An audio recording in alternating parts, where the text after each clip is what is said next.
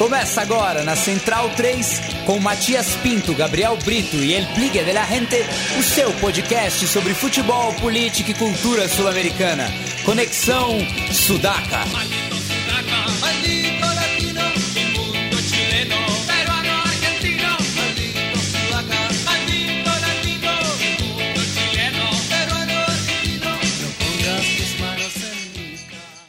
Buenas ouvintes da Central 3, está começando mais uma edição do Conexão Sudaca, ocupando e resistindo na sua placa de áudio. Meu nome é Matias Pinto e, como sempre, estou ao lado dos meus companheiros de batalha.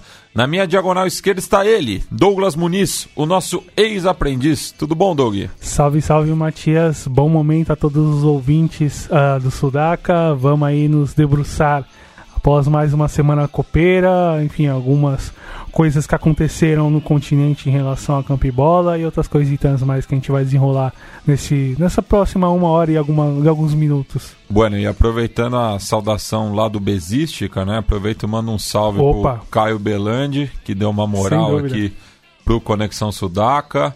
É... Tá muito feliz esse, Pô, esse jovem, ele e o Daniel, né? Opa. Ao contrário do Fagner, que vai ser citado ainda no programa. Exato. Mandar um salve aí para todos os panelistas, inclusive o Alcísio, que não torce para nenhum time sudaca. Mas que merece o salve mesmo. Sim, assim. merece sim, porque conduz muito bem o podcast mais pistola aqui do cartel da Central 3. Bueno, e vamos falar né, dos seis jogos que tivemos aí pelas competições continentais nessa semana final do programa também vamos falar de seis ligas é, nacionais cardápio pelo continente. Cheio, cardápio cheio para quem não quiser perder tempo vendo o 11 da Liga Inglesa contra o 14 ou um jogo menor do Campeonato Francês que é. falam que é bom, enfim. Enquanto a gente está gravando aqui, o Vélez vai ganhando do Estudiantes no estádio único de La Plata, né? O confronto dos ditos cestos grandes, né? Que correm atrás aí dessa alcunha, existe essa disputa simbólica. É, tá essa sexto lugar de, entre aspas, grandeza, né? Pois é. é mas que, mas tu, que tem uma grande história. Não, claro, e tudo devido aí ao ostracismo do Huracan nos últimos tempos, né? Sim. Bueno, vamos começar então, ordem cronológica. É, Terça-feira, nove e meia, no estádio Nemésio Camacho, mais conhecido como El Campín, em Bogotá. Laiquidá, que vem de diversas derrotas aí, não, não vem num bom semestre, né? É... Lutando para não cair. Pois é. é. Recebeu o Atlético Mineiro, que tinha a vantagem do empate, né? Mas qualquer vitória por 1 a 0 dava vantagem né, à equipe da casa. É, mas o Galo, logo já aos 19 minutos, fez um gol, né? Que obrigava daí os colombianos a fazerem no mínimo dois para levar a partida às penalidades. O Matias Mier foi vice-campeão pelo Penharol em 2011, conseguiu né, o empate transitório, mas no segundo tempo só deu galo, né, não deu chance para os segurados aí é, e despachou a equipe colombiana, classificando né, para a semifinal, onde enfrentará o Colón de Santa Fé.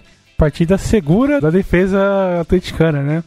Uh, principalmente. Zaga que vinha muito contestada sim, também, né? Sim, sim, com, com a questão de, de, dificuldade de ajustes em relação principalmente à proteção da zaga, porque são jogadores um pouco mais pesados para recuperar, com enfim, laterais que não estão no seu melhor momento no, enfim, nesses últimos anos, né?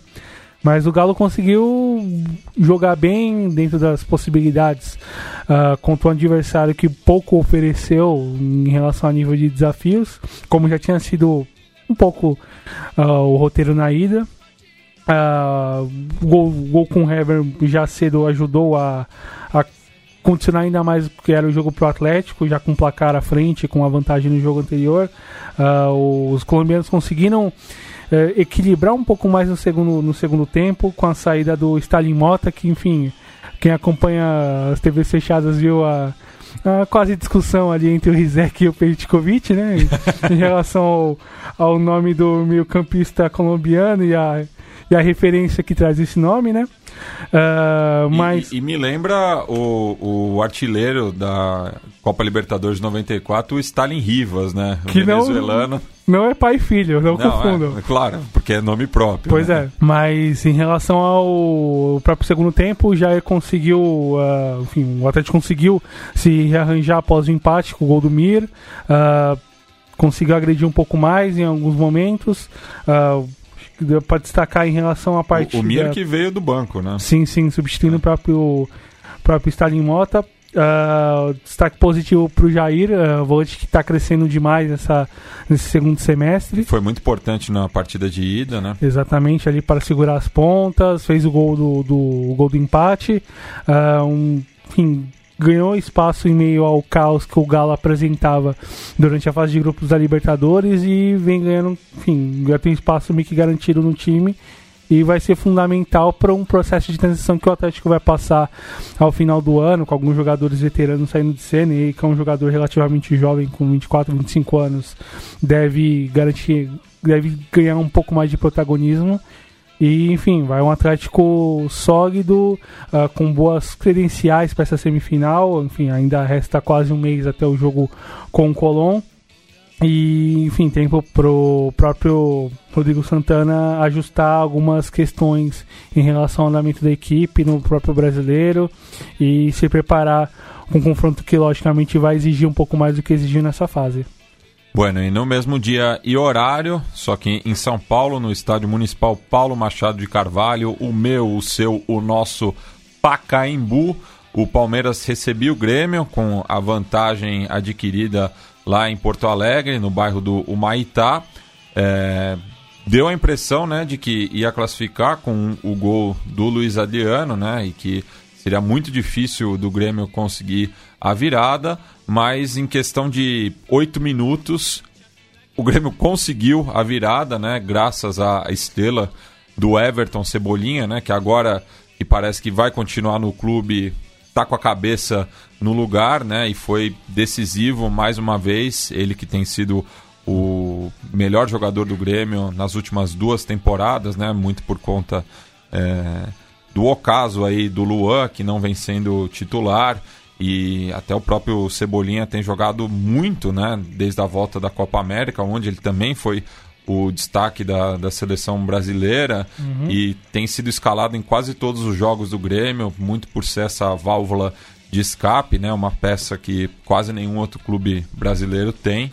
Enfim, é, conseguiu vazar o Palmeiras duas vezes, né, uma com a bela assistência do Alisson, a outra jogada do próprio Everton que acaba é, sendo parado pela zaga, mas a bola sobra para o Alisson que só empurra para a rede e depois disso o Palmeiras mal ameaçou né, a meta defendida pelo Paulo Vitor, que estava bastante inseguro na partida, né, testou pouco né, o, o arqueiro gremista, é, mas ficou por isso mesmo, né, Doug? Pois é, Mati, e o que dá para fazer em 15 minutos, né? E se a gente olhar pro, pro que foi o jogo, os primeiros 15 minutos do Palmeiras foram muito bons, uh, controlando, agredindo, muito atento em relação à marcação, considerando que tinha uma vantagem relativamente grande a seu favor com esses 15 minutos conseguiu o gol, conseguiu dominar o adversário, uh, anular um pouco as, as, as chegadas, a, a, bola que muitas vezes chega pelo Jean-Pierre, conseguindo travar a saída com o Matheus Henrique, o Michael não vinha bem, uh, o Everton bem controlado ali pelo lado do campo. E o que acontece em seis minutos depois, um, enfim, um plano que rui, uh, com a virada e um Everton que riquelmeou, se a gente quiser fazer essa analogia com o que Juan Roman Riquelme fez há quase 20 anos atrás, guardadas as devidas proporções, logicamente, o estágio da competição à época, mas dá para dizer que foi algo que dá para fazer essa comparação em relação à capacidade de decisão num jogo desse quilate e contra adversário que, que ele se apresentou. E um Palmeiras absolutamente nulo uh, em que pese os vacilos do, do Paulo Vitor e também do Kahneman, que não vinha bem durante a partida e que tinha sido muito importante no jogo anterior. Mas é isso, né? Se o Kahneman vai mal, você tem o Jeromel também, que né? Que faz um segundo tempo absolutamente brilhante. É contra o Daverson, mas enfim, é, é, é um mata-mata, é um jogo de muita uma tensão lá no talo. Você está jogando contra um adversário forte, na casa do adversário. Uh, seu time virou um, um placar, enfim, em pouco tempo. Tu tem um nível de, de atenção alto e uma exigência também num, num nível tal e que você não deixa cair. Isso é também importante, né? Mas aí acho que fica o segundo tempo ainda tão nulo quanto foi o primeiro tempo palmeirense acho que fica muito um, uma possibilidade de futuro para o clube. E aí é engraçado que o, o clube fez 105, 105 anos na, na segunda-feira. E aí acho que tem duas coisas que, que, que elas se juntam e ajudam a explicar o que é o clube hoje e o que vai ser no futuro. Uh, nas festividades, aquela coisa toda, e, enfim, aquela coisa toda de, de, de festejos, enfim, de, de rapapés, jogadores aparecendo, patrocinadora, Visita presidente. do Leco. É, enfim, né? Mufa. E o que acontece? Circulou nas redes a foto da, das, dos troféus do, do, do, do clube e tal. E é bom lembrar que o time, o clube não possui sala de troféus quase cinco anos após a inauguração, inauguração do, do, da arena, né? É, assim, indo mais longe, né, desde o processo de modernização do estádio. Vão fazer 10 anos que as taças estão nas caixas. E isso diz muito o relacionado com as ações de marketing do, do clube no dia, em relação ao aniversário, falando que o futuro será ainda melhor. Mas que futuro Matias, que futuro se apresenta quando a gente olha hoje no própria estrutura desportiva do clube nenhum projeto esportivo de fato vinculado às outras, às outras, às outras modalidades que o Palmeiras sempre teve tradição histórica. Que inclusive é uma sociedade esportiva, né? O nome já denuncia. É. É, que projeto há se a gente olha para, por exemplo, para o que foi pensado para divisões de base e nenhum garoto joga? Que projeto há quando você afasta o seu o, quando você afasta seu torcedor e investe nesse tipo de política repressiva e de distanciamento desse torcedor. E é. a gente não está falando só do torcedor que paga o, o, o, avante. o avante. A gente está falando do cara que tá fudido e não tem emprego, porra. Sabe? O não, cara que não pode estar tá na rua do, no dia de jogo do clube. É, e outra, né? É, essa, esse que você falou, né, em relação aos jovens, né?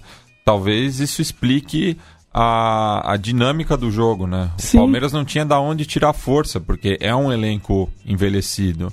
É um elenco é, cascudo, vamos dizer assim. Sim. Mas você não tem muito escape, né? E, a, a, e tira o William, né? Assim, precisando é, de velocidade. E coloca quem, né? Você tira o Scarpa também. E coloca quem, né? É, e coloca o, o Daverson, enquanto que a maior contratação da história do clube assistiu tudo do banco de reservas, né? É claro, a Aliás... maior contratação em, em, em espécie, né? É, é bom, é bom fazer essa ponderação, né? Mas assim, é que o que, que o clube, enfim, pensa para futuro de fato? É aglutinar jogadores, é arrebentar no mercado a cada seis meses ou a cada começo de ano e final de ano? É, o que, que o clube pensa? E a gente tem a resposta, de maneira também simbólica, nas entrevistas da patrocinadora, na nota da, da, da, de algum, da, da principal organizada em relação a a, a exigir posicionamento, a exigir respostas de atores importantes do clube, o caso do Alexandre Matos. E daí o Alexandre Matos também, numa medida é, populista, assim, né? Vem falar, não, que a culpa é minha, enfim. É, assim, é, claro, a montagem do elenco é questionável.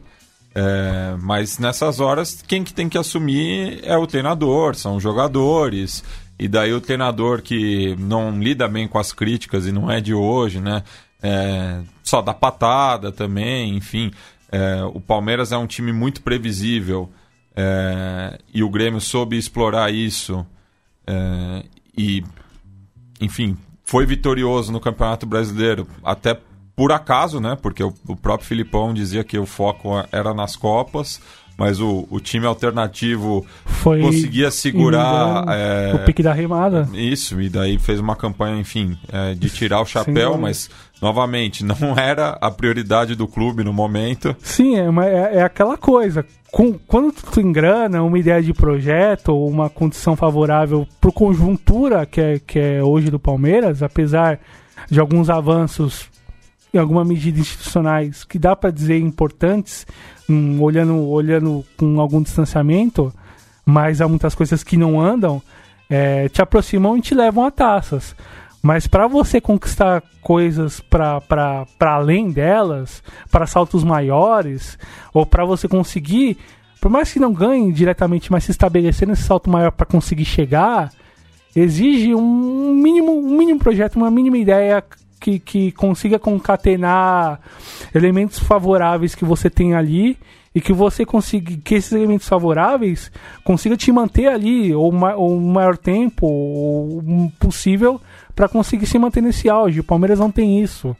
É, e e minha pensata vai mais porque o clube responde para si do que efetivamente em relação ao resultado do jogo. O Grêmio passou com total justiça, vai muito forte para mais uma semifinal de Libertadores, é a sua terceira seguida na história. É, iguala nos últimos tempos, né, o São Paulo de 2004 a 2006 e de 92 a 94. Palmeiras de 99 a 2001.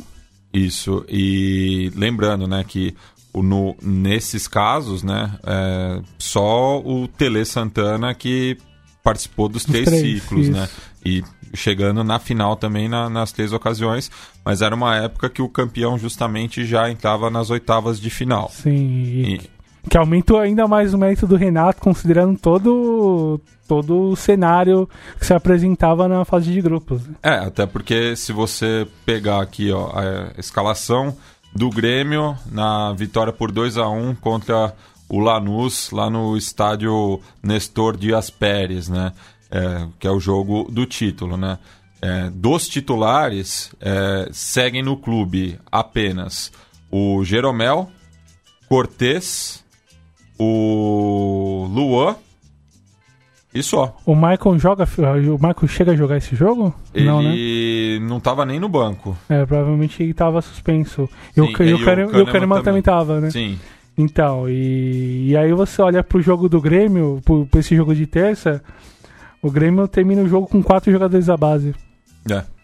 E o Palmeiras com nenhum, seja no time titular e só um no banco, que é o Vitor Luiz, enfim, que enfim, tem, tem passagem pela base do clube, mas sem, sem grande destaque ou sem muita relevância. E se ajuda a explicar, ajuda.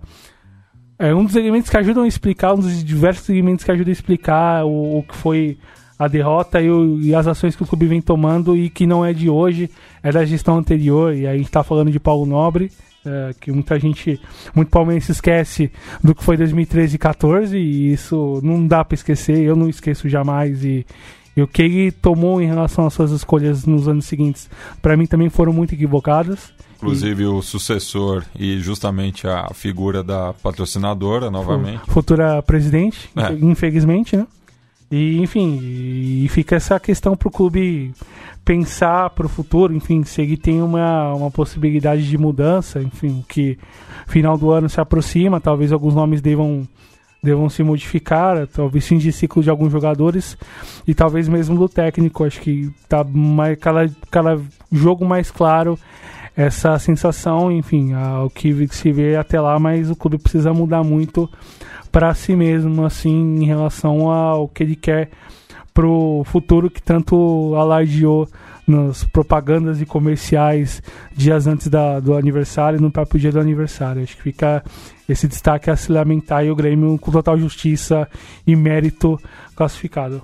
Bueno, passemos é, para quarta-feira, é, no qual abriu-se né, com a, o empate sem gols do Boca Juniors contra a LDU. E tem momento de denúncia aqui, né? Porque em páginas né, de torcedores é, dos Albos, eles disseram que a polícia da cidade de Buenos Aires é, estava extorquindo é, os torcedores que portavam bandeiras de que se eles não pagassem é, a coima, é, essas bandeiras iam parar na mão de La Doce, né? Comissaria 24, hein? É, enfim. Comissaria 24 lá de La Boca. Pois é. é. Então fica a denúncia e lembrando, né? Pessoal, mu muitos desses torcedores foram, como se diz, né, de dedo até a Argentina com 3 a 0 no, no, lombo, pois né? É. Enfim, lamentável aí, mais uma vez, a atuação das autoridades em La Bombonera. É, o jogo teve alguns sustos, né? Principalmente a contusão do Christian Cruz. Terrível, hein? É, e destaco aqui a, o fair play, né? Do, do Litia Lopes, que ele mesmo foi é, buscar chamado, ajudar a trazer a maca a junto maca, com enfim, o maqueiro. É, uma atitude respeitável aí do, do, zagueiro formado no Chacarita Juniors. é, se aprendeu com, com o professor Eliseu Petrocelli, viu? É, mas, enfim, um jogo que já estava decidido, né? O, a LDU até chegou com perigo em alguns momentos, mas esteve longe de, de abrir o placar. É, e num Boca que teve chances de abrir o placar com até com tranquilidade na primeira etapa, ali com, com o Antiope Ávila e com o próprio Guitia Lopes uma cabeçada, mas enfim, controlando muito bem as, as atenções e a, e a força e a força do, da equipe de Quito. O Ábila e o Salvio, né, que preocupam pro, pro clássico de domingo, a gente e é- vai é... falar mais adiante. É, ficou o debate se a escolha do Alfaro foi certa de mandar o time titular para um jogo que, enfim, já estava já bem resolvido. Uh, o destaque o Tevez jogando um pouco mais recuado, para quem pode observar e buscando a bola um pouco mais, lançando pelas beiradas o McAllister e o próprio Salvio. Uh, mais um Boca, enfim, com muita autoridade e tranquilidade para o que o jogo apresentava. Uh, Marconi Calpaldo, muita, mais uma vez, muito bem em campo ali para segurar oh, as, chegadas com, as chegadas equatorianas, principalmente com, com o Rohan Júlio. Que uh, voltou, né? Não jogou a partida de ida, tinha sido expulso é, no jogo com o Olímpia. Sim. E no segundo tempo, ele conseguiu incomodar um pouco mais, teve algumas chances ali com alguns momentos de desatenção ali da zaga, principalmente com, com o Esquerdós e no setor ali do Mas. Uh, teve duas chegadas ali que, de repente, com o gol ali poderia bagunçar um pouco a, o, a situação no, no, no, no eliminatório. Uh, mas um Boca que vai com muita tranquilidade para mais uma fase final e um ponto negativo em relação às atuações do Boca, que individualmente falando, é a questão do Vila, que enfim não, não conseguiu uh, ter boa sequência no, na parte final da fase de grupos, virou reserva com a chegada do Salve, com, a, com as boas atuações do, do, do Totô.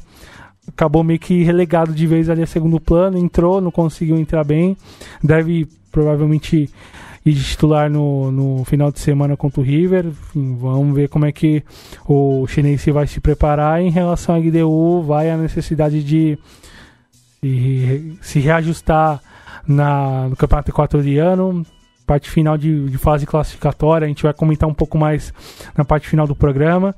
Eu repito, aí vai ter que lidar com alguns ajustes importantes nesse time, com a chegada do Valência ainda precisando adaptar mesmo de fato. Teve alguns problemas ainda em relação a como se posicionar, talvez não deveria jogar na lateral, poderia jogar um pouco mais à frente. Eu, mas eu acho que o Repeto está com a frente alta ainda, né? Sim. É, foi campeão no passado, veio, veio no título. ano do centenário, Sim. depois de um, de um tempo aí meio fora de, de disputa, né? Sim. Nessa Libertadores consegue a classificação às, às quartas de final e acaba sendo eliminado é, num jogo atípico na, na Casa Blanca, né? Sim, né? depois de muitos anos a Liga não chegava nessa instância tão à frente.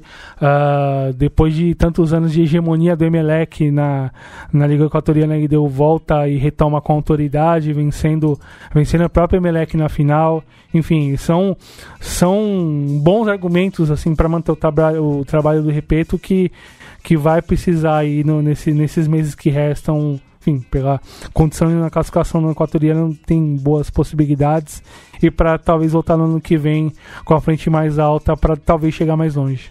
Bueno, agora vamos para Porto Alegre, no estádio José Pinheiro Borda, a Arena Beira Rio atualmente, é, que o Inter não soube utilizar, eu acho, essa pressão inicial da torcida que estava ensandecida, né? Porque assim como a LDU, o Inter também estava afastado aí, né? É, das competições continentais, inclusive passando pelo rebaixamento de 2016 para 17 é, e voltou com muita autoridade, né? Fez uma fase de grupos brilhante, né? É, se classificou com autoridade na, nas oitavas de final, né? É, mas o jogo no Rio, é, a partida de ida, acabou sendo fatal, né? O, o 2 a 0 o Inter também nunca teve perto de, de reverter. É, faz o gol é, com o Lindoso, para mim eu acho que era o, o elemento que o Odair podia abrir mão, né? Talvez recuar um pouco o Patrick, é, segurar um pouco o, o Edenilson, mas tentar a, alguma coisa, né? Começar com o Nico, enfim. É, eu acho que para um time que está precisando do, do resultado, o Odair acho que foi cauteloso novamente, né? É, não abriu mão do, dos medalhões. O, o Sobis acho até fez uma boa partida contra o Cruzeiro pela Copa do Brasil é, no começo do, do mês, mas não justificou a titularidade nos dois confrontos com, com o Flamengo. O D'Alessandro mais atrapalhou do que ajudou e o Guerreiro estava muito bem marcado, né? Acho que passou por, por muitas escolhas erradas do Odair, que ele repetiu na ida. Uh, o trio de frente, da Alessandro Guerreiro e o Sobis não jogaram juntos nenhuma vez no ano, começando os jogos, nem no galchão isso aconteceu. Uh, e como você vai fazer isso num um jogo com tamanha exigência contra um rival tão forte, tão poderoso e que apresenta estar tão bem encaixado? Outro destaque negativo no jogo, acho que para além do, um outro ponto, olhando para a torcida, um tanto amuado mesmo, para quem pôde acompanhar o jogo pela TV, faltou o, aquele, aquele empuxo, aquela, enfim, aquela participação mais da torcida que a gente viu, por exemplo, no jogo contra o River na fase de grupos e no, em algumas outras partidas também, no, na própria Copa do Brasil. E, enfim, passou também em relação ao resultado campo e bola, uma má jornada do Patrick, que é fundamental para o time conseguir chegar na frente e conectar bem o Edenilson e principalmente o Guerreiro. Uh, outro destaque negativo para os laterais, e aí, enfim, um deles, um, no meu colega São Paulino, acho que tem autoridade para falar em relação ao Bruno, né? É, o Bruno, infelizmente, assim, eu acho que foi, foi o titular do São Paulo na campanha de 2016, que chegou à semifinal também. Mas é um, um jogador que eu acho aquém para ser titular de uma equipe de grande porte do futebol brasileiro. É, e aí a questão da saída do Iago que vinha muito bem no, no, no, primeiro semestre e que, enfim, não foi reposta uh, com o mesmo nível e qualidade como antes, né? E o, e o Zeca que também não, não, não convenceu também, né? Sim. É... Porque poderia ser um substituto, mas também não... tá oscilando demais, né? Sim, às vezes que jogou não conseguiu responder muito bem. E toda a escolha ofensiva foi uma um erro de ponta a ponta do técnico. O primeiro tempo, o Flamengo foi dominante, um tremendo primeiro tempo flamenguista, controlando acho que cada palmo do campo e dentro do Inter praticamente dominando todas as ações e gerando chances para conseguir fazer o gol, ali bem contidas pelo Moledo. O Gerson foi importantíssimo novamente, né? Sim, né? E, espetacular. E toda a novela envolvendo o Cuejar de novo, né? Que dessa vez agora é, sai em definitivo, Sim. né?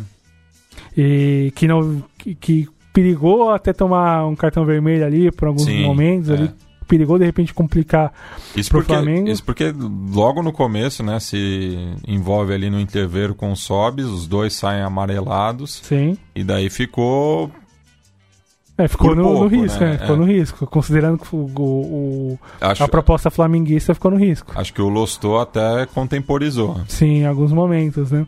Uh, mas Gerson muito bem, uh, falando de quem merece em relação a as considerações elogiosas.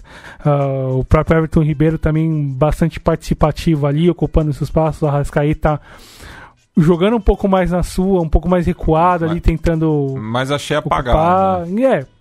Mas entrega a marcação. É, o Bruno Henrique que é o. O escape, né? Sim, sim, para puxar esse contra-ataque, tanto que o gol sai de uma jogada dele. Uh, Pablo Mari Uh, muito bem, não só na, ali na cobertura ali na, no, ao Rodrigo Caio, mas também nas, nas jogadas onde a sua participação foi solicitada. Teve muito bem, participando da construção do Flamengo, construção ofensiva, quando o time sai de trás com passe redondo, muitas vezes vinha dele. Rodrigo Caio conseguiu conter muito bem o Guerreiro na, na, nos confrontos ali direto, enfim, e a própria escolha, as escolhas equivocadas do Odair acabou matando toda a dinâmica ofensiva e a possibilidade do Guerreiro conseguir incomodar um pouco mais a zaga flamenguista. O Felipe Luiz muito bem, participando, construindo do, as jogadas na parte ofensiva. É um Flamengo que vai muito forte para uma semifinal depois de 35 anos e com possibilidades reais aí que há muitos anos não, não se apresentavam de chegar, de alcançar uma final de Copa Libertadores. Com... E, e, a coincidência, né, que na, naquela ocasião o Grêmio estava no triangular semifinal também, junto à Universidade de Los Andes é, da Venezuela. Conhecida como ULA, né? ULA. pois é. E, enfim, eu vai com muita força para essa, essa definição, a questão a ver como vai ser constru, construída em relação a, a suprir a saída do Coelar. O, o Arão vem jogando bem aqui na posição. Tem o Pires da Moto que dá, oferece outras possibilidades para o Jorge Jesus. E, enfim, mas ainda restam algumas semanas até o dia do jogo. Muita coisa pode acontecer no brasileiro que pode orientar algumas possibilidades para o clube carioca que passou com muita justiça no Beira Rio. Que inclusive tem um duelo importantíssimo, né? É, contra o Palmeiras nesse domingo, Sim. lá no ex-antigo maior do mundo. Né? Conhecida né? hoje como Maracarena. Maracarena, né? Bueno, é, passemos agora para quinta-feira com a classificação do River Plate, né? Numa trama policial aí. que baita história. O Nico de la Cruz, né? Que havia sido vice-campeão da Libertadores Sub-20 pelo Liverpool é, do Uruguai. É, em decisão com o São Paulo, na época de Lucas Fernandes, David Neres, Luiz Araújo. Lisieiro é, jogava também lá, nesse time? Eu acho que o Lisieiro não, mas tinha o Militão, Militão também, sim, sim. Araruna, enfim. É, o técnico, claro, era o, o André Jardine.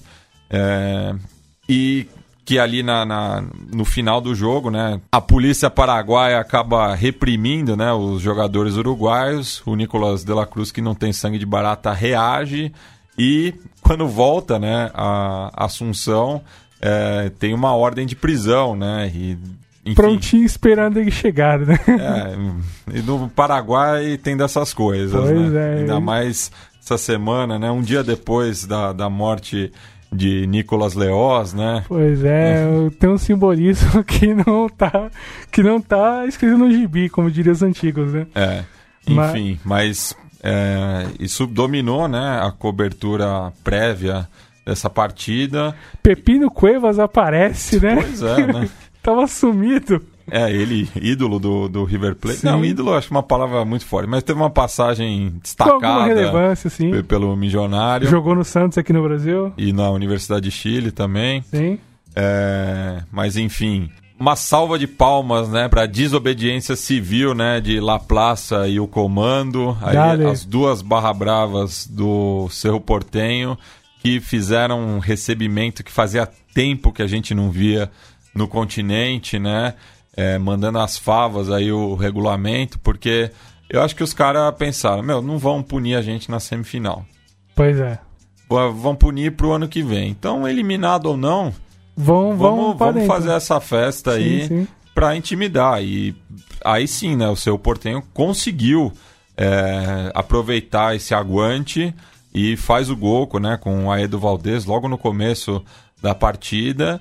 E daí os dois times martelando, né? Buscando o gol para encaminhar a classificação, até que no começo do segundo tempo o De La Cruz, o grande protagonista da, da semana, Sim. faz um golaço e que dá a classificação ao River Plate para enfrentar o Boca Juniors, né, em mais uma semifinal, né, 66 77, que era um triangular, Sim.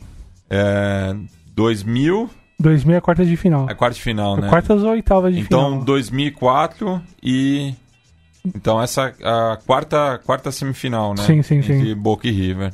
Nico de la Cruz começa o dia na delegacia e termina a noite com um golaço, hein? Que coisa. Pra quem pode acompanhar o jogo pela pior das redes, como diz o pessoal do Vira Casacas, né? Um abraço pra Felipe Abal, Gabriel Divan e o, O- Carapanã. É, o Divan tá que tá feliz da vida, né? Ah, sem dúvida, né? Mas quem pôde acompanhar o jogo pelo Facebook, o Cerro conseguiu sair muito bem na frente com uma jogada ali um pouco mais de imposição física, tentando empurrar a zaga do, do River para trás, aproveitando a empolgação ali do- dos minutos iniciais da festa absolutamente fantástica da, da torcida azulgrana. Uma jogada com o Larrivei fora da área que ele consegue ganhar no corpo. Hesita a cruzar e espera o tempo certo. Cruza no tempo certo, o Aledo consegue fazer o gol antecipando a Auroras. E um River que teve problemas em relação à saída de bola, uma zaga um pouco adiantada e tomando bola nas costas. Talvez se o Cerro tivesse apostado em jogadores mais rápidos para acompanhar aí do Valdez, poderia ter incomodado um pouco mais. Aí, questão das escolhas do Russo, poderia ter apostado no Sérgio Dias desde o começo, ali aproveitando a juventude, o, o frescor da idade, né? Para tentar fazer a zaga do River correr para trás, atrás deles, enfim. é, por ele acabou optando por um ataque mais, mais cascudo, mais experiente, com o Aedo e o próprio Aedo com o Larrivei. Ah, mas no segundo tempo, enfim, quando o River conseguiu se reajustar, se reposicionar melhor, ah, conseguiu aparecer um pouco mais no ataque, incomodando a, a defesa paraguaia, que enfim, com, com alguns desfalques lá atrás, sem o Marcos Cáceres e sem o Amorebieta, conseguiu até se comportar bem, por conta da incapacidade do River conseguir segurar a bola no ataque. Segundo tempo, como eu vinha falando, o River consegue aparecer mais, incomodar mais. Uma dessas jogadas com Palácios conseguindo ligar Matias Soares, o rebote do goleiro e uh, a tacada de sinuca, se a gente quiser dizer assim, de bico, ou quase de bico do, do Nico de la Cruz, que, enfim, tirou a possibilidade de defesa do Carriço, fez um lindíssimo gol na. praticamente decidiu o confronto. Uh, o Cerro faltou um pouco mais de, das melhores escolhas do Miguel Angel Russo para incomodar no ataque. O Dias entra depois, o Farinha acaba entrando já com um jogo já praticamente já resolvido, mas fica o aplauso, a festa posterior ao, resultado do jogo, enfim, o reconhecimento da grande campanha que o Cerro Portenho fez, não perdeu nenhum jogo em casa. Uh, e para um time que passou por esses últimos anos com a, reconstrução do seu estádio, enfim, da forma como fez, são esses jogos que ajudam a forjar um pouco uma ideia de espírito do, do, do, do espaço para os torcedores. Vai valer com uma nova história a ser contada. É, o time foi ovacionado na, na saída, né? Sim. A torcida reconheceu o esforço, né? E também a a partida de ida foi fatal, né, para as pretensões serristas, sim, né? Sim, sim, Dois pênaltis, enfim. Que, que em alguma medida o primeiro merece discussão, o segundo É. já não, mas que condicionou o que foi o, o eliminatório. E o River vai com uma frente muito alta mais uma vez para mais uma semifinal. Ah, e quando o River consegue muitas vezes tocar a bola na frente rápido, é muito bonito de se ver.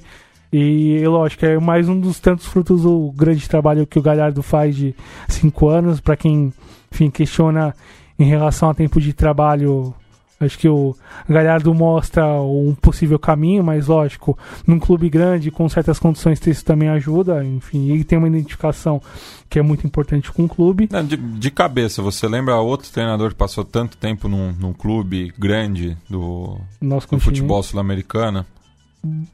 Eu, eu, Bianchi, 4 anos, 98, 2000, 2001, 2002, é, o, assim. o Tele 90, 95. 95. É, mas enfim. Não tem, né? Em relação a tantos anos. Contínuos, né, Contínuos, não mesmo, assim, tipo. Nem mesmo no River, nos grandes momentos com passarela, se a gente quiser, talvez o Ou Passarela Ramon o último. Dias. Ou o próprio Ramon Dias, com suas idas e vindas, É. enfim. Ahn, enfim, não dá pra dizer em relação a algum nome que consiga ter tanto tempo de trabalho, conseguir manter um time no auge por tanto tempo e, enfim, com um nível muito alto de jogo, de desempenho, de atenção e que colhe os frutos com mais uma semifinal que, enfim, deve mobilizar a Argentina nesse insano mês de outubro que se avizinha. Pois é, né? Porque a partida de volta vai ser na mesma semana da eleição, né? É, eleição buquebus, né? Porque vai ser nas duas margens do Prata. Sim, sim, sim. Imagina a loucura.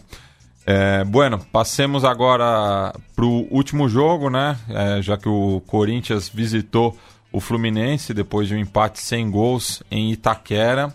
É, era a estreia né, de Oswaldo de Oliveira pelo tricolor das Laranjeiras. Ele que teve passagens anteriores né, pelos dois clubes. Por, É, E por onde que não passou, né? Pois é, né? É um um dos, dos treinadores aí que mais assumiu a- as equipes ditas grandes do futebol brasileiro.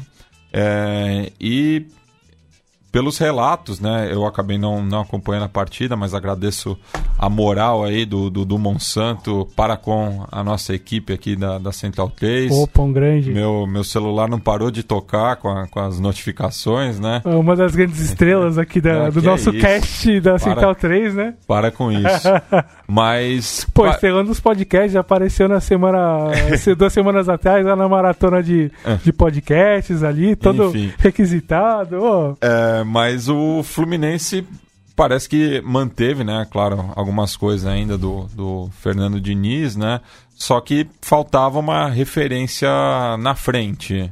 E aposta no Nenê, né? Estranho, né? Ainda mais pra um time que precisava fazer gols e precisava vencer a partida. Acho que. E, e, aliás, que bizarro, né? Ver o Nenê com a camisa número 4, né? pois é, vai, vai entender. Em campo, ah, vi um Corinthians ah, seguro no primeiro tempo, conseguindo sair em velocidade.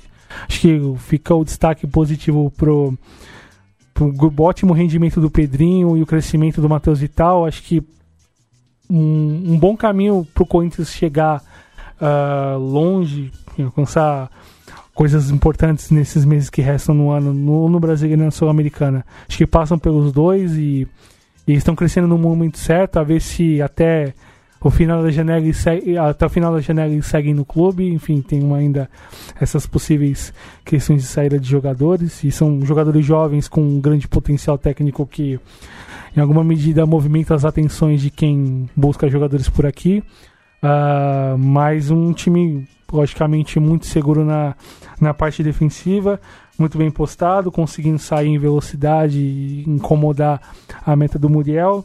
Segundo tempo, o time consegue manter a- o ritmo, manter o nível, consegue o gol com o Pedrinho, ah, mas recua demais e é o mesmo problema, a mesma, mesma característica, melhor dizendo, do próprio Corinthians em relação a jogos importantes e, e como ele encara, principalmente quando ele tem um resultado a seu favor ali no que se apresenta durante a partida e é um- acabou correndo algum risco nos minutos finais após o gol do empate, poderia talvez enfim, o Flu ter virado e história ter sido outra, mas enfim, vai com força, vai com bom, uma boa capacidade, vai com boa moral para semifinal contra o Independiente Del Valle, que é bom time e é bom é bom o torcedor corintiano olhar Segurar com- a onda. segurar um pouco a onda, porque enfim, o vem com, vem com boas credenciais pelo que fez nas fases anteriores na Copa Sul-Americana e com um time jovem com bons valores e que vem fazendo um ano muito bom a nível local e internacional também.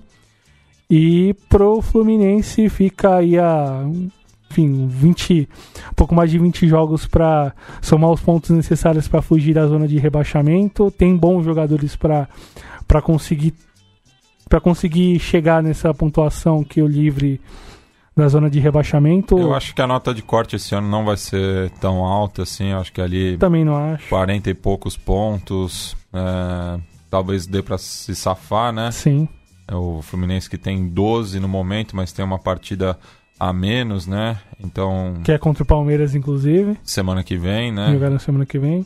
E, enfim, e com um trabalho que começa, enfim, tão, tão recente, tão prematuro, com um nível de exigência do brasileiro que vai cobrar determinadas questões que o time ainda não apresentou, principalmente na parte defensiva, e fica aí para se, se, se reorganizar, pensando de repente voltar no que vem para a Copa Sul-Americana, considerando o volume de vagas possíveis da Sul-Americana e o volume de vagas de Libertadores. Pois é, que né? basta não ser rebaixado é, que você consegue praticamente se classificar, né?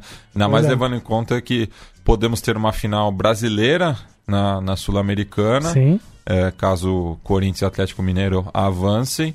E já temos um finalista na Libertadores, né? É, independente de quem passe de Grêmio ou Flamengo. É, em relação à Sul-Americana, né, os jogos estão marcados para a terceira semana de setembro. Né, o Corinthians recebe o Independente Del Valle na Arena, em Itaquera, é, dia 18 de setembro, uma quarta-feira, às 9h30, enquanto que o Atlético Mineiro visita o Colón, em Santa Fé, no Cemitério de Elefantes, no dia seguinte, né, às também às nove e meia. As partidas de volta, mesmo dia e horário na outra semana. Já na Libertadores, né, o River recebe o Boca Juniors na terça-feira, dia 1 de outubro, às nove e meia, enquanto que no dia seguinte, quarta-feira, dia 2, também nesse horário, o Grêmio recebe o Flamengo. Partidas de volta, aí serão nos dias 22, terça-feira, 9h30, na Bomboneira, e quarta-feira, 23, mesmo horário, na Maraca Arena.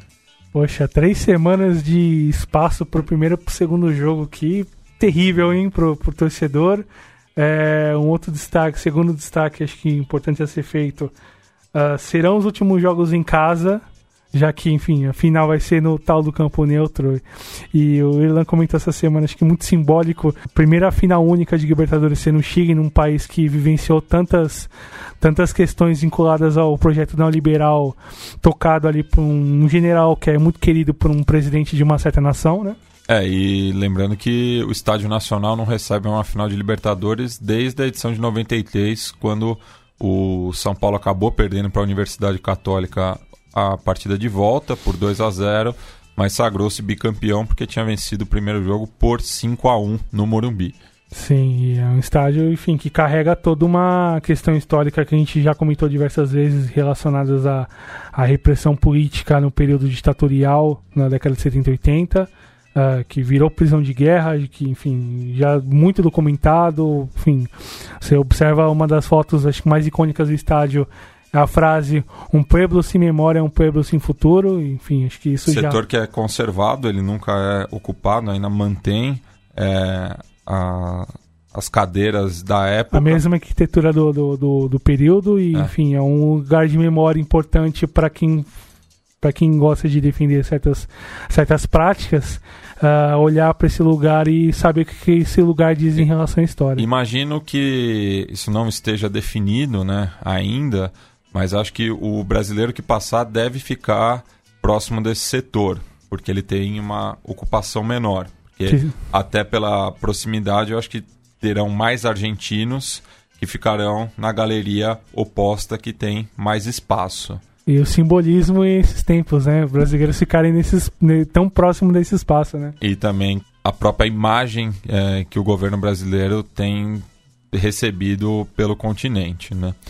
Bueno, é, e falando de memória, né, acabei citando a Libertadores de 93, mas nesse sábado, dia 31 de agosto, completam-se 25 anos da conquista da Libertadores pelo Vélez Sarsfield, no que marcou também minha primeira ida ao Morumbi, vendo o São Paulo, uma noite que eu jamais vou esquecer, até pelo contato né, com tanto a torcida do São Paulo quanto a enteada fortineira, né? É, do jogo eu lembro muito pouco e nunca assisti o VT, me recuso. É, enfim. Qual, qual o Palmeiras e Boca em 2000? É, e que acabou também, né, marcando o início da trajetória copeira de Carlos Bianchi, né? Jogador muito identificado com, com o Vélez, que tinha sido campeão em 68 pelo Campeão. clube. Campeão em artilheiro em 68, É. campeão em 93, 25 anos depois do primeiro título. Então ele participou da- das primeiras conquistas Sim, do, do, sim. do clube, né? Que hoje aí é, passa por um momento difícil, mas a partir justamente desse trabalho do Virrey, como ele é conhecido, por conta do, do bairro de Liniers, né? Que homenageia Santiago de Liniers, que foi o último vice-rei é, do, do, da Prata, né? Sim. Do, do vice-reino do Prata. É, e, enfim, depois passou pelo Boca Juniors e, e fez o que fez. Ali começou né, a trajetória dele no Morumbi, porque seria campeão novamente pelo Boca em 2000 contra o Palmeiras e 2003 contra o, o Santos, No né? mesmíssimo estádio, né? Pois é. Contra três rivais diferentes. Olha no, o num espaço disso. de nove anos. Pois Ele foi é. campeão três vezes no, no Morumbi. Só isso. Sim, sim, sem dúvida. É, e, e as duas primeiras no- nos pênaltis. e campeão no Japão nas três. Nas três, justamente. É, então vamos ouvir aí né, o- os últimos minutos da- dessa partida, as cobranças de pênalti, no qual o Chilaver fez o seu nome, né? É, ele que converteu uma das cobranças e as defendeu né, o primeiro disparo do São Paulo pelo displicente Palhinha. É, e que foi na sequência, né? ele defende o pênalti do Paulinha e faz na sequência. E além dele, o Roberto To- Tota, o Flávio Zandoná, Alô, Edmundo. o Hector Almandoz e o Roberto Pompei convertem para o São Paulo. André Luiz, Miller e Euler, mas o quinto cobrador de São Paulo nem se apresentou porque não precisava mais.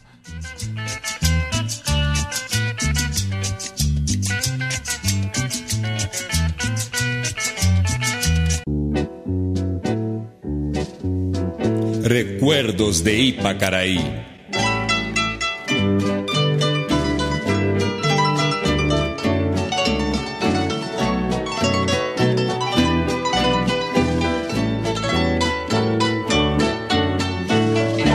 Una noche tibia nos conocimos junto al lago azul de Ipacaraí. Cantabas triste por el camino, viejas melodías en guaraní. La ronda dijo Vélez 1 a 0 en Buenos Aires, San Pablo 1 a 0 aquí en el Morumbí. Y ahora será penal a penal. Va a tirar Trota. Abre los brazos Seti. Toma carrera Trota, tiró. ¡Gol de Vélez! Trota. Con seguridad, con firmeza el capitán de Vélez. Paliña y Chilaver. Paliña y Chilaver cara a cara.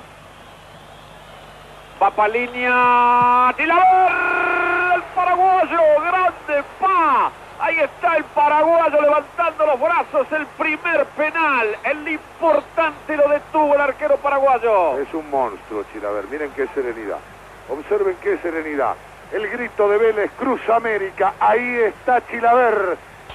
Toma carrera Chilaver frente a Seti. Ahí va Chilaver. ¡Gol de Vélez! ¡Gol de Vélez! El paraguayo Chilaver. Seguro. Ahí está. Pumba. Un remate imparable para Seti. Está preparado el paraguayo. Va André. Chilaver casi llega. Que cerca pasó. Un silencio en el estadio. Se transformó en gol del San Pablo. Casi gritás Chilaver. Con todo el país del fútbol fue al mismo lugar y casi se la saca el paraguayo André. Ahí va Sandoná. ¡Qué bien! ¡Gol de Vélez! El chino Sandoná Vélez 3. San Pablo 1. El paraguayo agazapado. Toma carrera Miller. Ahí va Miller. Gol. Gol otra vez de Miller. Que se lo va a gritar a Chilaver y Chilaver tranquilo. Aguanta el paraguayo. El turno de Almandós, ¿no? El turno del 4, Almandós.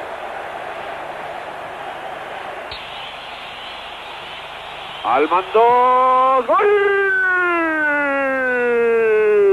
Bien Almandós. Vélez 4, San Pablo 2. Imponente remate de Almandós. Va Euler, Euler, Euler, Euler. Gol. En medio del arco, ¿eh? Gol del San Pablo 4 a 3.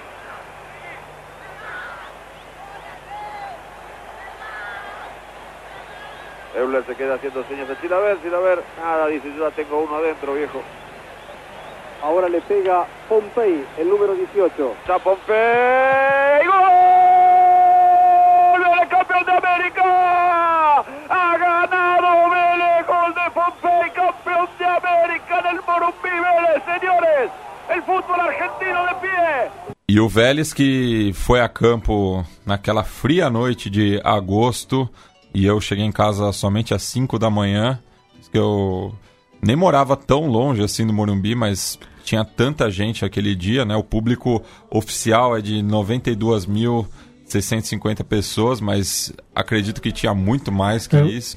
Então, e aí eu me lembro dessa partida, assistindo com a minha irmã, São Paulina doente, e os olhos marejados dela pós decisão de pênaltis, e que enfim, que apostava bastante em voltar em dezembro e acompanhar na madrugada brasileira, enfim, mas o jogo no Japão acontece da manhã, porque o jogo é à noite no Japão e amanhã de manhã aqui no Brasil. É, porque isso no, no caso do, de, de Vélez e Milan. De Vegas e Milan 94, que É. 93 era, era, era o inverso. né? Isso. E, enfim, e fica um pouco além da, da época, assim, a gente conversando, e eu tava lembrando nesses tempos atrás, assim, das nossas conversas, e, e quando o Palmeiras perde em 2000, ela, eu começo a chorar e sentir pela, pela, Ela, ela se pela derrota, e ela meio que se compadece, segura um pouco a onda da, da galhofa, que seria natural por torcer por um time rival, lógico, mas, enfim, que, que marca seria incrível do São Paulo, enfim, olhando com a inveja e, e considerando o peso do rival, ganhar três torneios continentais em sequência, né? Isso. E só repassando né, aqui a escalação do Vélez, que foi a campo com Chilaver, Zandoná, Almandós, Trota, Pellegrino e Raul Cardoso. É, esse Pellegrino que é o atual técnico do Leganês, não confundir com o chileno, né? Sim. Treinador. É, José Horácio Basualdo, o Marcelo Gomes, Christian Bacedas e na frente a dupla de ataque marcante da- dessa equipe, né, que era o, o Turco Assad e o Turo Flores. Entraram ainda o Pompei e o Hussain. O São Paulo de Tele Santana, que já estava no ocaso, né? é, foi a campo com Zete, Vitor, Júnior Baiano, Valber e Gilmar. Cafu, Axel, André Luiz, Palhinha, Euler e Miller. Ainda entrou o Juninho Paulista no lugar do Vitor, né? Daí o Cafu recuava, né? Nessa época o Cafu jogava Já de meia. é, né? meio aberto, Sim, assim, sim. né? Era o São Paulo quase jogava com duas linhas de quatro, praticamente, né? Sim. O próprio André Luiz também, né? Porque o Gilmar faz a, a esquerda, mas o André Luiz tem mais liberdade. Ou às vezes o Valber fazia a esquerda como lateral defensivo. Ah, o Valber Gilmar ali jogava lado. em todos os cantos. E jogava Era muito. impressionante. Nessa campanha ele faz um gol com a União Espanhola, que é um negócio impressionante. E era um tremendo, tremendo jogador. Eu gostava muito do Valber. Sim, cracaço, jogou nos quatro grandes do Rio, né? E no América também. Também. Desculpa, Trajano, que você não me ouça. E é interessante ver, Mate, que os grandes técnicos argentinos, geralmente, os seus jogadores acabam se tornando técnicos e se inspirando nele. E desse, desses 11, desses 13, vai, que, que considerando quem entrou do, do banco de reservas, ah, por volta de 8 se tornaram técnicos de sucesso, relativo sucesso, talvez ali no, no, enfim, no, no ascenso argentino, mas que É, o próprio Turco Assad bastante, acabou treinando o, o, Vélez. tem é, tempos recentes. é, até briga com o. aquela famosa briga com o Caruso Lombardi. Sim, sem dúvida. Boa lembrança. Enfim, uma outra anedota de alguns jogadores desse time. O Zandoná, ele se torna um, enfim, um dos referentes desse time. Enfim, ganha, ganha as manchetes no Brasil no ano seguinte, naquela famosa peleia Flamengo versus Velho Sarsfield. Ah, um, ah, enfim, pra quem não sabe, coloca no YouTube, coloque lá Trompada a Edmundo É, que verá o que o que o, Trota, que o Zandoná fez o atacante brasileiro. Virou até bandeira, né? Virou mural e bandeira, Los Simbários, que é uma, uma das Uma agrupação. agrupações ali da, da enteada do velho Sarsfield que volta e meia nos jogos, quando o Vegas é mandante, essa bandeira aparece no. no quem, quem tá acompanhando os jogos de casa consegue ver o desenho ali do, E, e- do muquetaço que e ele dá. declarou depois, né, que esse lance tem um lado bom e um lado ruim. O lado bom foi que foi no Brasil. O lado ruim é que ele pegou de costas. Mas o Romário vai pra cima dele, viu? E se, e se garante. A lá capoeirista. É. a lá capoeirista. Pois é. Bueno, e outro jogador histórico né, do, do continente que atingiu uma marca importante nesse final de semana é o Esteban Paredes, né, que acabou igualando o feito do Chamaco Valdez, também ídolo do Colo-Colo, né? Mas no caso do, do Francisco Valdez, ele atinge essa marca pelo Deportes Arica, né? Os 215 gol eh, pelo campeonato chileno. Ele que, além do cacique, jogou também por União Espanhola, Antofagasta, Santiago Wanderers e Audax Italiano, mas esse último ele passou em branco. É, já o Esteban Paredes né, começou a sua trajetória goleadora pelo Santiago Morning é, e já tinha é, superado o próprio Chamaco na Libertadores do ano passado, né, como o, o maior goleador chileno da, da competição continental. É, mas o Bendito Delaria, lá da comuna de Cerro Navia, começou né, no Santiago Morning, equipe do periódico é, chileno. o caso muito curioso, né? Pois é. Procure aí, né? O Santiago Morning é, era equipe do Morning Star, que era um, um- um diário chileno. E que hoje milita na segunda divisão, né? É, passou pelo Puerto Montt, Universidade de Conce, Cobreloa, até chegar no Colo-Colo, onde de indas e vindas, né, desde 2009, tá aí no Cacique, onde marcou a maioria dos seus gols. Ele que chega no Colo-Colo para substituir Lucas Barrios. Ah, A época em 2008 ele tinha sido o maior artilheiro do continente, com próximo de 40 gols. Ele acaba sendo negociado pro futebol alemão, enfim, acaba fazendo sucesso no Borussia Dortmund e o, o Esteban Paredes vem para substituí-lo. Enfim, consegue uma, um- grandes marcas em 2009. Em 2010 é convocado para jogar a Copa do Mundo ah, da equipe treinada pelo Marcelo Bielsa. Isso, ele que fez parte né, da, do, do ciclo olímpico em 2008, Sim, é, acabou não indo para a China, né, mas pela seleção adulta já tinha até jogado em 2006, né, já tinha sido convocado anteriormente. sim. É, e pela seleção chilena acabou marcando nove gols pela seleção adulta, dois pela seleção olímpica.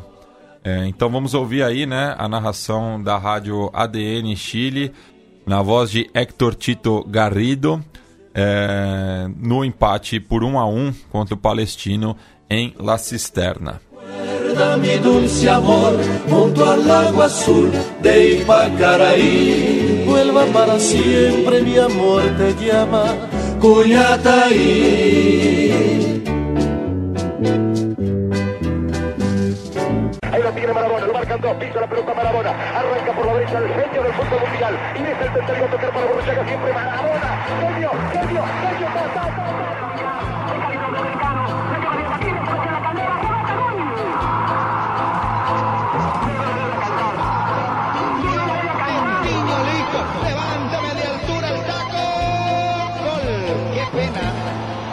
el Corinthians, Ronaldo. Qué lástima. Qué lindo que es el fútbol, pibe. Qué lindo que es el fútbol, pibe.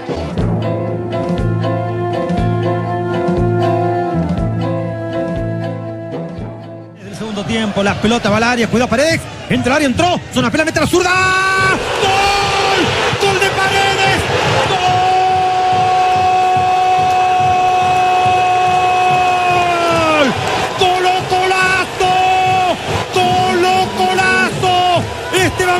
Paredes, el rey del gol. ¡Colo Colazo! Momento histórico, histórico momento. Hoy sábado 24 de agosto a las 5 de la tarde con 5 minutos. Minuto 26 del segundo tiempo. Permiso, querido chamaco, pero ya tienes compañía. 215 goles de Esteban Paredes.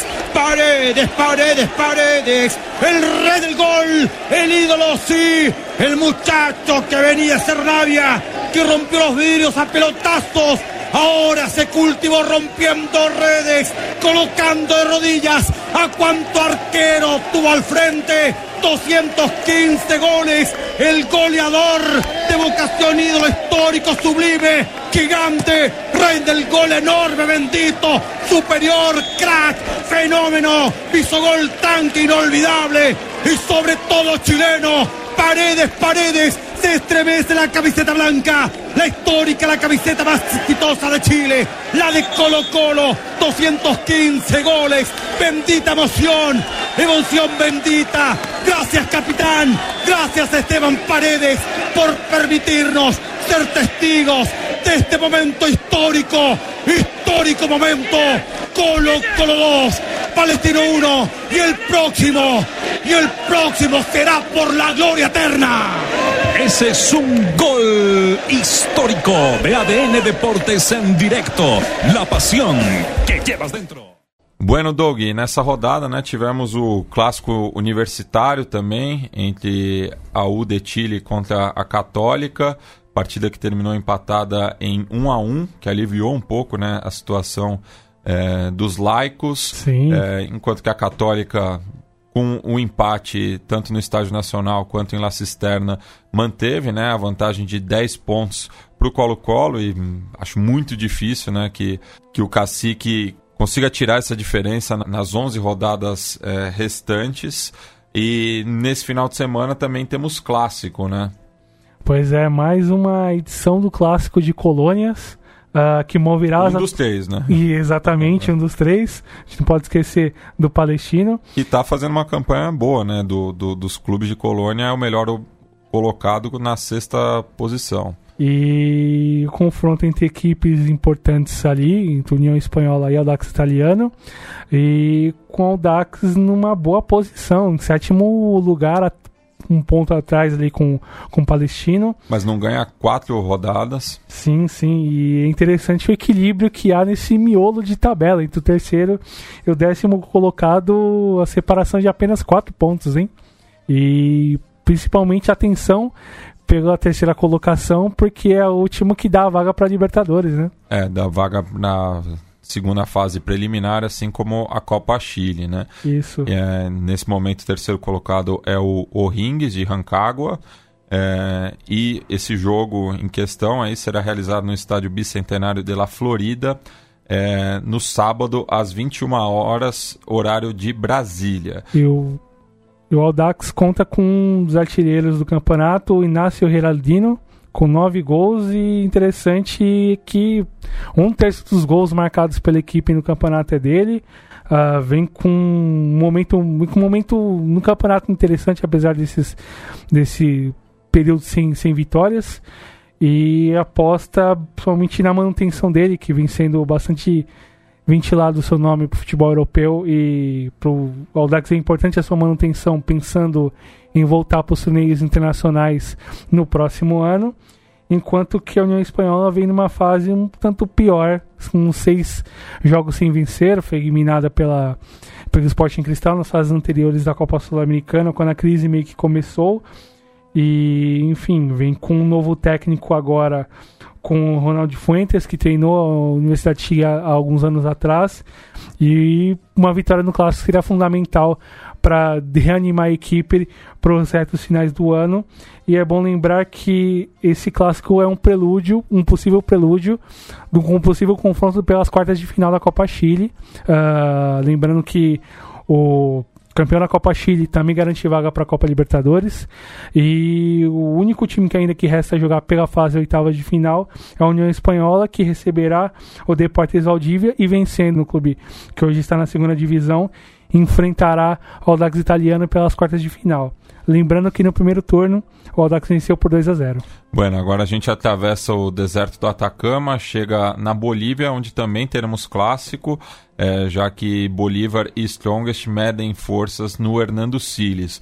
O Bolívar é o vice-líder, né? É, mas tem a mesma quantidade de pontos do Jorge Wilstermann, enquanto que o The Strongest, que vem de três vitórias seguidas, é o quarto colocado é, com 17 pontos. Mas as três equipes citadas têm um jogo a menos do que é, São José de Oruro, que é o terceiro colocado. O São José que numa, nessa série de, de jogos série positiva do Bolívar de jogos foi o único que o venceu goleando por 4 a 1 né? Vai entender essas goleadas no futebol boliviano.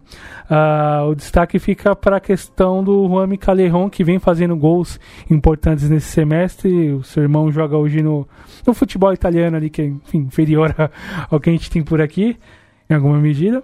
Uh, e a questão que fica em torno do, do atacante é porque ele presenteou um dos árbitros assistentes na última rodada na vitória sobre a Aurora. E isso gerou um tremendo mal-estar. Nossa, por que será? Pois é, com a comissão de árbitros da Federação Boliviana que proibiu que os árbitros recebessem qualquer mimo de qualquer jogador ou com o elemento de comissão técnica das, de qualquer das equipes nas próximas rodadas. Pelo lado do Tigre, a dúvida fica em torno da presença ou não do Jair Reynoso, atacante colombiano que saiu lesionado depois, durante a vitória do, sobre o líder Jorge Wilstermann na última rodada.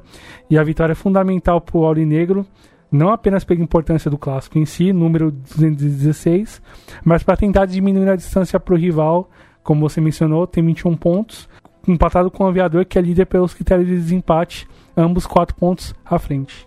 Bueno, atravessamos agora o Acre e o estado do Amazonas para chegar na Colômbia, onde temos um confronto entre os dois maiores campeões do país, né? O Atlético Nacional recebe o Milionários no Atanásio Girardot, domingo às 22 horas, horário de Brasília, é, e os verdolagas vêm embalados, né? Porque ganharam do Independiente Medellín num clássico infartante é, na última rodada. É, então, um ponto atrás do América de Cali aí nessa briga pela classificação aos playoffs. E é confronto entre segundo e terceiro colocado, hein? É, mas o Milionários tem um jogo a menos, né? Sim. E aí fica o destaque pelo ótimo momento do, do Atlético nessa, nessa finaliza, nesse torneio finalização. Ainda não perdeu nenhuma partida.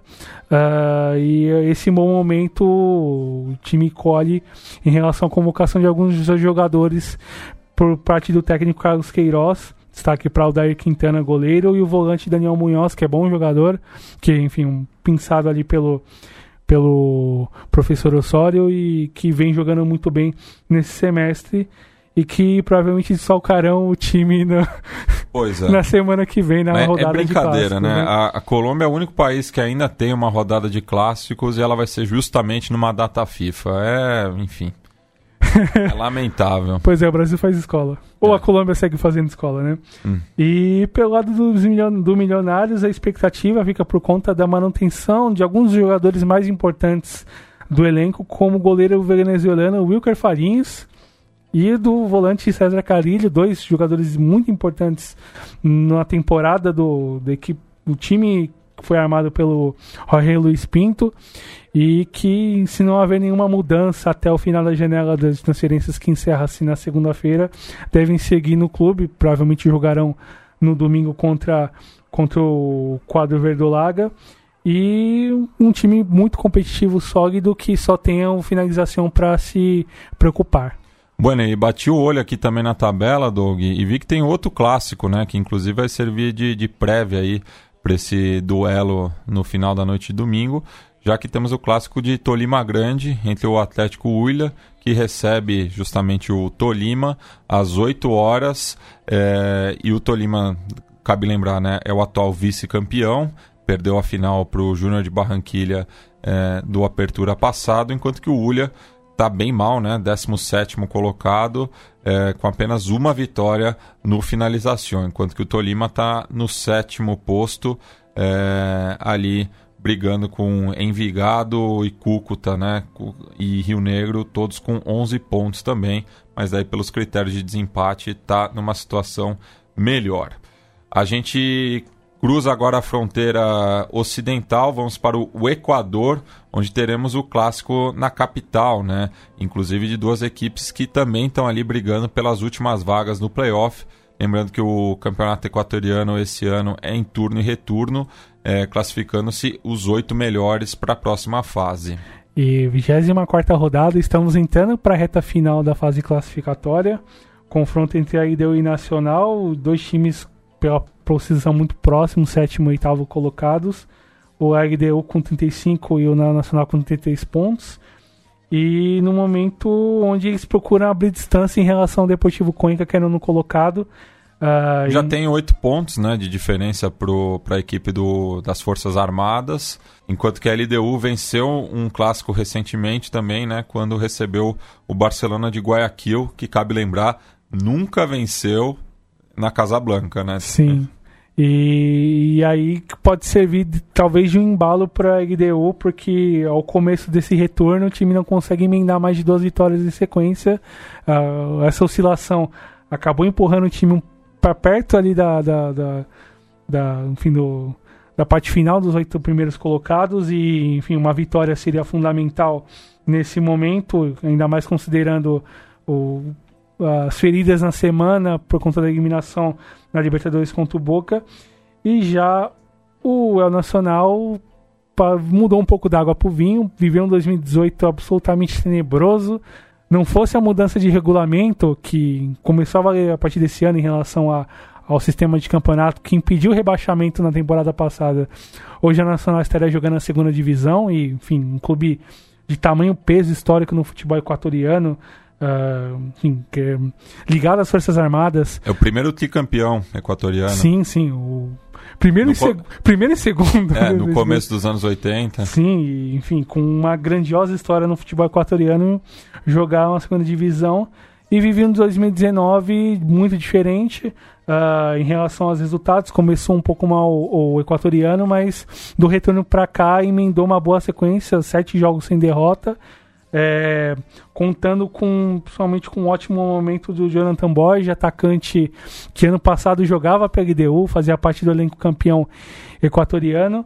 E tem uma outra curiosidade, outro dado interessante. Uh, o clube teve a sua primeira presidente eleita na história, foi eleita no parte final do primeiro semestre, assumiu em junho a Lúcia Valetia e enfrenta talvez o primeiro grande desafio Qual agora. Qual é a patente dela?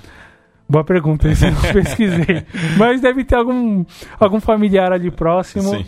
E, enfim, e, e para o Nacional é importante uma vitória para seguir muito bem ali dentro dos oito colocados. Lembrando que no primeiro turno o clássico terminou empatado em 1 a 1 na e, cancha do Nacional. E cabe destacar que, na verdade, joga no Atahualpa... No Olímpico Atahualpa. No, no Olímpico Atahualpa, né?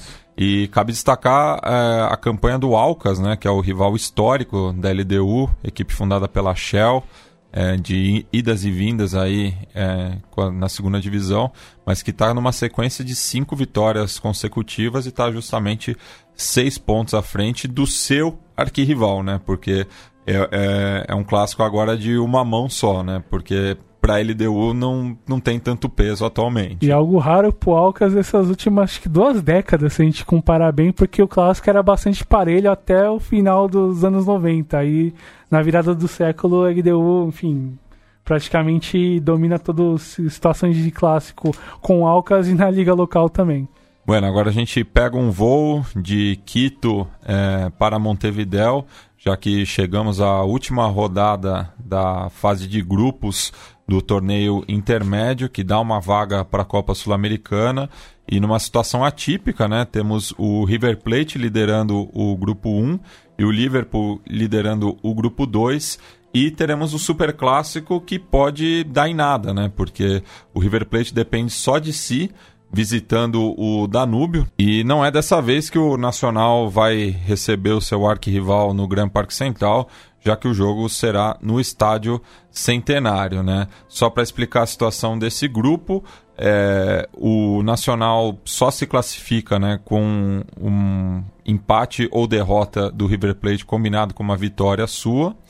E o Penharol tem que vencer o clássico e ainda torcer por uma derrota do River Plate, assim como o Progresso.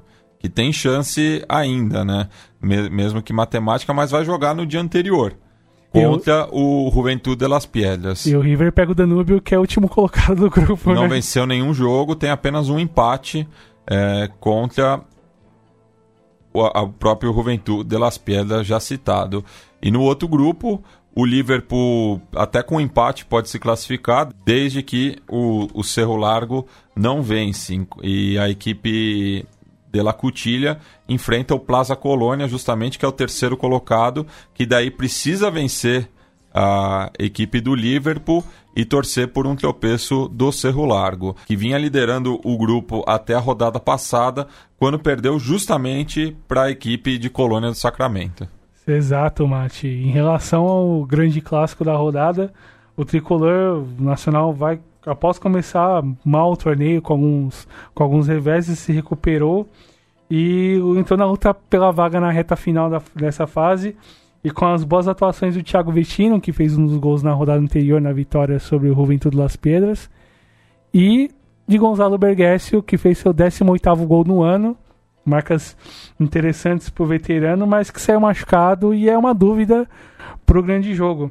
Uh, pelo lado do Manja, acho que um, um, inesperado momento de estabilidade. O time começou com três vitórias nas primeiras três rodadas e na quarta rodada em diante, dos nove pontos disputados, venceu apenas dois, perdendo todas as chances de, de garantir a vaga com antecedência. E um desses jogos que acho que marca bastante essa mudança de maré foi a vitória, foi a derrota para o River Plate concorrente direto que o Darceneiro que saltou na para a primeira colocação e depende apenas do empate para sair com a vaga. Um dado importante em relação ao clássico é que o Manja não perde clássico para o maior rival desde 2017, contando desde lá são 10 jogos, isso considerando os 90 minutos de tempo normal, né? É, a maioria dos jogos empate, né? Sim. É. São, se não me engano, são 4 vitórias e 6 empates. E, bueno, temos super clássico também na outra margem do charco, né? Já que Boca e River se enfrentam é, também no domingo às 17 horas. Então, depois que acabar o Clássico Uruguai, você pode ainda assistir é, River e Boca, né, direto do Monumental de Núñez. Né? O Boca que é, divide a liderança da Superliga com o São Lourenço. O Lanús também tem 10 pontos, mais um, um jogo a mais, né? porque já venceu o Central Córdoba de Santiago del Esteiro na abertura desta rodada. E para quem quiser de repente aproveitar em mira de clássicos, começa com Nacional e Penharol, emenda com River e Boca e fecha a noite com o Atlético Nacional e Milionários, hein? É. Belo, belo, belo cardápio de jogos. Caçando o link de streaming aí pela, pelo domingo. Com bom antivírus você consegue, vai por mim. Uh, mas essa quinta rodada apresenta uma pequena palhinha do que pode ser a semifinal. Uh, o Mídia vem em grande, o Milionários vem em grande momento, no caso o River, após eliminar o Cerro Portenho e vem com projetando uh, o clássico contra o Boca e pensando nos jogos que restam até até a semana dos jogos na Libertadores. O time enfrenta Vélez, Huracan e Gimnásia. Enfim, é, são times que, que são têm um, tra tradição a nível a nível da primeira divisão e que vão exigir bastante do River em relação à preparação atenção e principalmente bons resultados para se manter ali no, nas primeiras posições. E o Chenese vem com após uma tranquila classificação na semana para vaga da para fase semifinal da Libertadores, mas vem com desfalques muito certos do, do Sálvio e muito provavelmente do Ábila, que vem com fazendo um bom 2019 com 11 gols e enfim, boas atuações e uma vitória no Superclássico somada ao empate do São Lourenço com o União deixará a equipe de Gustavo Alfaro isolada na ponta do campeonato. E um confronto também tem um outro tabu, mas que é defendido pelo Boca. Ele não é derrotado pelo rival no Monumental de Nunes em torneios nacionais desde a abertura de 2010. São sete jogos, sendo quatro vitórias na cancha do River.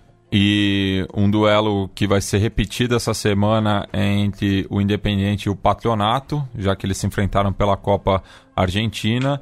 O Rojo acabou passando com 1 a 0, vai enfrentar o Defensa e Justiça na próxima fase.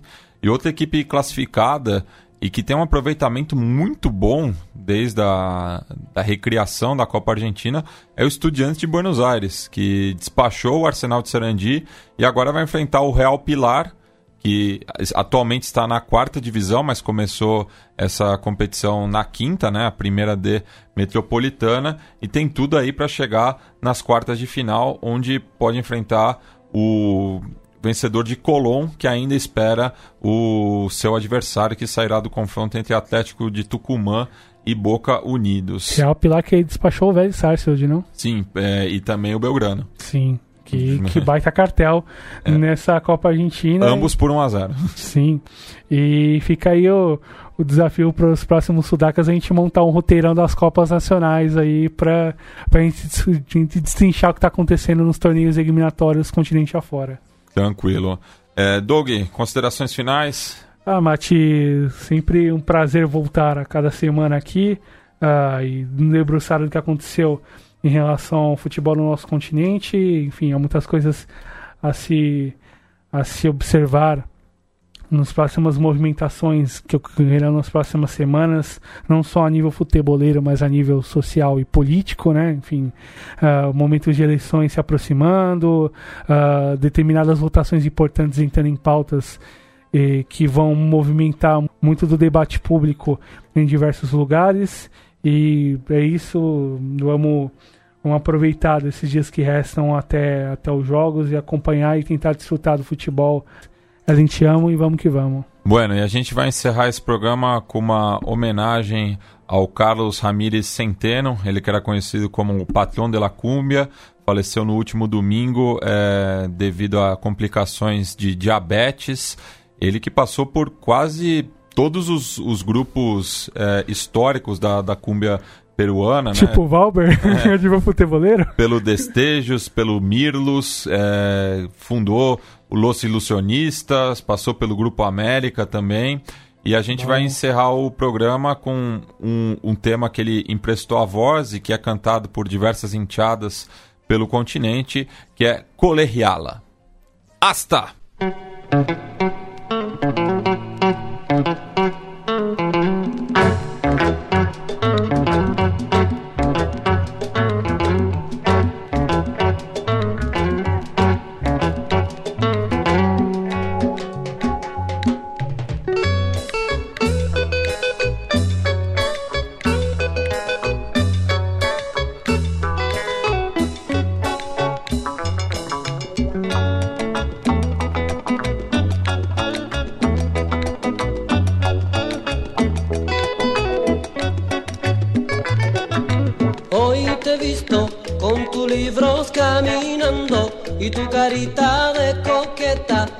colegiala de mi amor. Tú sonríes sin pensar que al mirarte, solo por ti estoy sufriendo, colegiala de mi amor.